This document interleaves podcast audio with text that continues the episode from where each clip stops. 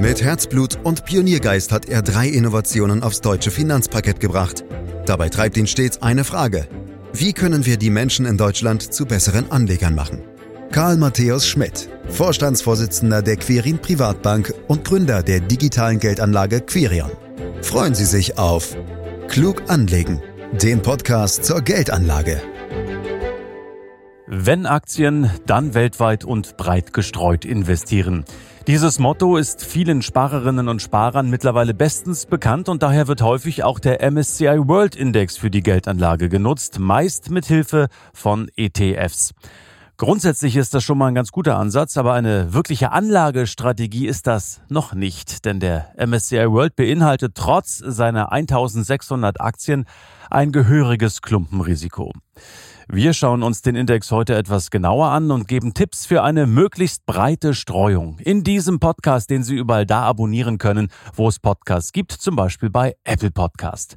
Fragen wie gewohnt an Karl Matthäus Schmidt, Vorstandsvorsitzender der Quirin Privatbank AG und Gründer der digitalen Geldanlage Quirion. Hallo Karl. Hallo Andreas. Ja, was ist denn der Plan für unser Gespräch heute, Karl? Willst du etwa am guten Ruf des MSCI World rütteln? Nein, das will ich bestimmt nicht. Es geht um neue Horizonte, Andreas. Ah.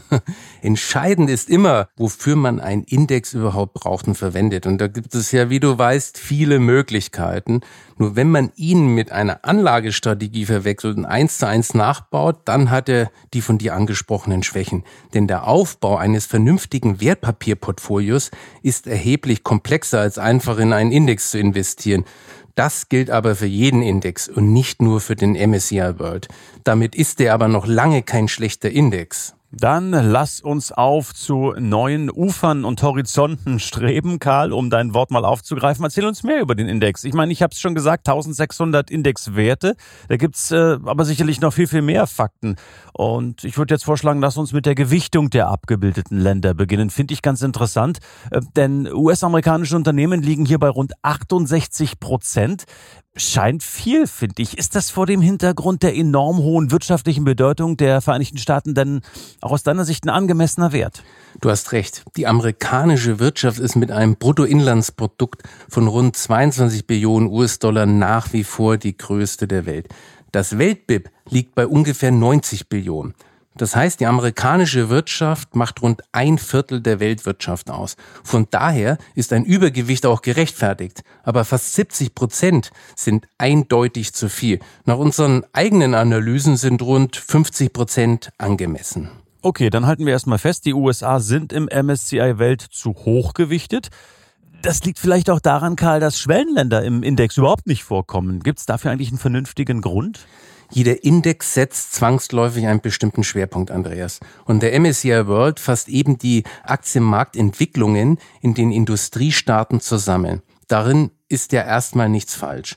Allenfalls könnte man sagen, dass der Name eine Art Etikettenschwindel ist. Immerhin heißt er MSCI World und lässt die wachstumsstärksten Regionen einfach aus. Aber den Index gibt es immerhin schon seit Ende 1969.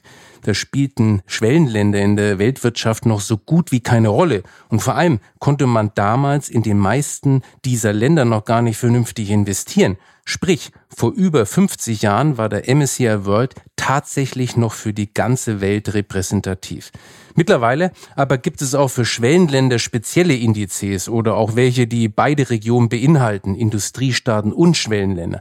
Eins ist aber ganz wichtig. Keiner dieser Indizes reicht allein aus, die ganze Welt vernünftig abzudecken. Es heißt immer so schön, Karl, dass die deutschen Unternehmen immer schwächer werden und im weltweiten Konzert der stärksten Unternehmen, also rein jetzt nach Marktkapitalisierung, wirklich keine große Rolle mehr spielen. Von daher die Frage, sind eigentlich auch deutsche Unternehmen im MSCI World enthalten? Selbstverständlich. Denn noch gehört Deutschland ja zu den Industriestaaten, auch wenn manche schon eine Deindustrialisierung Deutschlands befürchten. Also ja, wir sind auch im MSCI Weltindex mit dabei, aber nur mit einem relativ geringen Gewicht von aktuell 2,5 Prozent. Was die Unternehmen anbelangt, sind es natürlich vor allem die großen deutschen Werte wie SAP, Allianz oder Bayer. Dann machen wir mal weiter mit den Branchen. Ich erinnere mich, dass du mal erwähnt hast, dass aus deiner Sicht viel zu viele Tech-Aktien im Index enthalten sind. Wie sieht's denn hier jetzt nach dem Crash der Branche mit zeitweisen Kurshalbierungen aus? Da müsste sich doch auch der prozentuale Anteil verändert haben. Der Anteil ist wegen der Kursverluste natürlich kleiner geworden, Andreas. Es ist noch gar nicht so lange her, da hatten allein die Top 5 Aktien im Index ein Gewicht von rund 15 Prozent. Und das waren alles Werte aus der Tech-Szene. Aktien, die fast jeder kennt, wie Microsoft, Apple, Amazon, Facebook, Alphabet. Aktuell sind zwar immer noch die Tech-Riesen vorne, aber die Top 5 haben nur noch einen Anteil von 12 Prozent. Insgesamt macht der Tech-Sektor in MSCI World derzeit 21 Prozent aus. Das ist immer noch zu viel und ein zu großes Klumpenrisiko. Sprich, die Abhängigkeit von relativ wenigen Werten ist einfach zu hoch. Ich weiß, ich verknappe jetzt wieder, aber ich tue es einfach, Karl, selbst wenn du jetzt wieder schimpfen wirst, aber ich muss es einfach tun. Wenn es also zu viele Tech-Werte aus dem Growth-Bereich im Index gibt, heißt das im Umkehrschluss nicht auch, dass Value einfach unterrepräsentiert ist? Ja, da muss man ein bisschen aufpassen, Andreas. Tech-Werte sind ja nicht unbedingt auch Wachstumswerte. Nimm IBM als Beispiel. Eindeutig ein Technologiewert, der aber schon lange nicht mehr so stark wächst. Aber du hast recht. Value ist in MSCI World auch nach unseren Analysen unterrepräsentiert. Daher haben in unseren Strategien Value-Werte eine größere Bedeutung als im Index. Bei der Gelegenheit sollten wir aber vielleicht auch noch sagen, was Value Stocks eigentlich sind. Value-Titel haben ein relativ hohes bilanzielles Eigenkapital im Vergleich zum Börsenwert. Der Wert der Unternehmenssubstanz, sprich der Bilanzwert, ist verglichen mit dem Kurswert relativ hoch. Ihre Substanz wird also vom Markt unterbewertet. Deswegen ja auch die deutsche Bezeichnung Substanzwert. Und wie sieht's mit anderen strategischen Themen aus, zum Beispiel mit kleineren Nebenwerten? Das sieht es sogar noch schlechter aus. In MSCI World sind nämlich überhaupt keine sogenannten Small Caps enthalten. Die braucht man aber unbedingt, wenn man den internationalen Aktienmarkt wirklich in seiner ganzen Breite abdecken will. Und das ist ja auch unsere Philosophie, Andreas. Mhm, dann lass uns mal kurz zusammenfassen, Zwischenfazit ziehen. Warum reicht es nicht aus, ausschließlich in den MSCI World zu investieren? Gute Idee, das machen wir.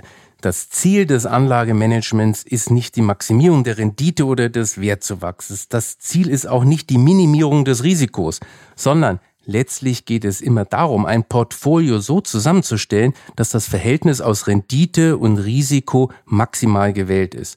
Und die Kapitalmarktforschung zeigt nun eindeutig, dass du das nur mit einem Portfolio erreichst, das den Aktienmarkt in seiner ganzen Breite abbildet. Das heißt nicht nur regional, sondern auch hinsichtlich der unterschiedlichen Aktientypen, wie Substanz und Nebenwerte, aber eben auch andere. Und diese optimale Struktur erreichst du mit keinen einzelnen Index, auch nicht mit einem MSCI World. Wow, wow, wow, da kommen wirklich viele kritische Punkte zusammen, Karl. Wie sinnvoll ist der MSCI World dann überhaupt noch? Ja, der MSCI World ist nach wie vor einer der besten und wichtigsten Aktienindizes.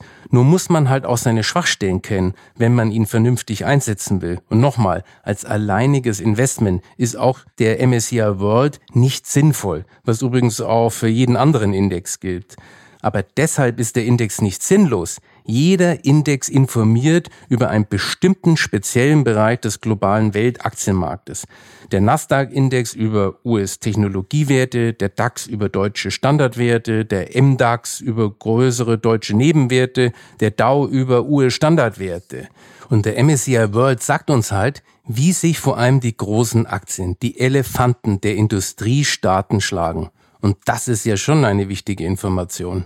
Ja, in der Tat, das ist wirklich eine wichtige Information. Aber würdest du denn jetzt auch so weit gehen wie die Süddeutsche Zeitung, die den MSCI World ja mal sogar einen Schummelindex genannt hat? Das finde ich nicht, Andreas. Aus dem, was ich bisher gesagt habe, sollte das eigentlich klar sein. Es ist schon richtig, dass der Name mittlerweile nicht mehr richtig passt, aber meiner Meinung nach ist es keine Schummelei, an den Namen festzuhalten. Denn der Begriff MSCI World ist mittlerweile ja eine bekannte Marke und so etwas gibt man nicht einfach auf. Mhm. Halten wir so fest, Geld anlegen in den MSCI World über passende Index-ETFs ist okay, aber eben auch mit fest definierten Grenzen, Karl. Wie viel Prozent seines Portfolios sollte man dann dann jetzt aus deiner Sicht in den MSCI World investieren? Andreas, da kann man leider keine Zahlen nennen, die pauschal für alle richtig ist. Das hängt davon ab, wie der Rest des Depots ausschaut. Aber in unserem globalen Aktienportfolio sind es knapp 20 Prozent. Das liegt aber daran, dass wir mit einer ganzen Reihe weiterer ETFs arbeiten, die andere wichtige Aktiensegmente abdecken. Mhm, okay, das ist äh, überraschend wenig, sag ich jetzt einfach mal 20 Prozent und da bleibt ja dann im Umkehrschluss noch ordentlich was übrig für andere ETFs. Welche Themen würdest du denn da jetzt noch dazu packen? Über die klassischen großen Standardwerte haben wir ja schon mal gesprochen. Die werden von den bekanntesten Indizes abgedeckt. Dow, DAX, MSCI World. Standardwerte sind selbstverständlich ein wichtiger Bestandteil jedes gut strukturierten Depots. Auch bei uns. Dazu kommen aber noch Neben- und Substanzwerte. Und dann noch zwei weitere Segmente, die weniger bekannt sind, nämlich sogenannte Momentum- und Low-Volatility-Werte. Ersteres sind Aktien, die in den letzten sechs bis zwölf Monaten eine überdurchschnittliche positive Kursdynamik, also ein gutes Momentum hatten. Und die zweiten sind, wie der Name schon sagt, Aktien mit einer relativ geringen Schwankungsintensität. Das sind nach unseren Analysen die fünf Segmente, die man braucht, um den weltweiten Aktienmarkt am präzisesten abzudecken. Und dabei orientiert man sich idealerweise an der sogenannten Marktkapitalisierung, also an der tatsächlichen weltweiten Verteilung des Aktienkapitals. Mit diesen fünf Bereichen decken wir rund 99 Prozent der globalen Marktkapitalisierung ab. Der MSCI World schafft das bei weitem nicht und hat dabei noch den Nachteil der besprochenen Unwuchten, sprich Klumpenrisiken. Und wenn ich nochmal nachfragen darf, Karl, wie gewichtet ihr denn jetzt die fünf Bereiche? In einem ersten Schritt wählen wir aus allen verfügbaren ETFs die besten aus. Und diese Auswahl kombinieren wir dann in einem zweiten Schritt so, dass die besprochene breitmöglichste Abdeckung des Weltaktienmarktes erreicht wird. Und dabei spielt die Marktkapitalisierung eine große Rolle. Und ich kann dir sagen, das ist gar nicht so einfach, denn der Teufel steckt wie immer so oft im Detail weil man ja auch berücksichtigen muss, dass sich die Segmente nicht so eindeutig voneinander trennen lassen. So kann ja zum Beispiel ein Nebenwert auch eine Substanzaktie sein. Das macht eben gutes Anlagemanagement aus, dass es ein Portfolio bauen kann, ohne unnötige Überschneidungen und Klumpenrisiken. Und deswegen hat die USA dann bei uns einen Anteil von rund 50 Prozent und nicht knapp 70 wie im MSCI World. Wegen der immensen Breite eines wirklich weltweiten Depots wird die Quote gedämpft und damit auch die Abhängigkeit von US-Aktien. Das sind viele, viele Ideen und Überlegungen, von denen du uns berichtet hast und geschildert hast. Diese Punkte habt ihr alle für eure Kundinnen und Kunden in eine Vermögensverwaltung gepackt, wenn ich das richtig auf der Homepage gesehen habe. Und als guter Neubrandenburger Landbewohner hast du diese Strategie neulich mal als Erntemaschine bezeichnet. Was ist denn da gemeint? Was wird geerntet? Performance? genau, Erntemaschine. Das habe ich mir gedacht, dass du dir das gemerkt hast. ja, also du weißt, die einfachen Worte kann ich mir gut merken. Genau, und äh, das ist eine Anlehnung natürlich, dass man die Rendite der globalen Aktienmärkte abernten möchte. Und ohne eine vernünftige Perspektive auf einen ordentlichen Wertzuwachs legt ja niemand am Aktienmarkt an, oder? Ja, klar. Aber wie vorhin schon besprochen, Rendite ist nicht alles. Mindestens genauso wichtig ist es, dass ein Portfolio nur so viele Risiken beinhaltet wie unbedingt nötig.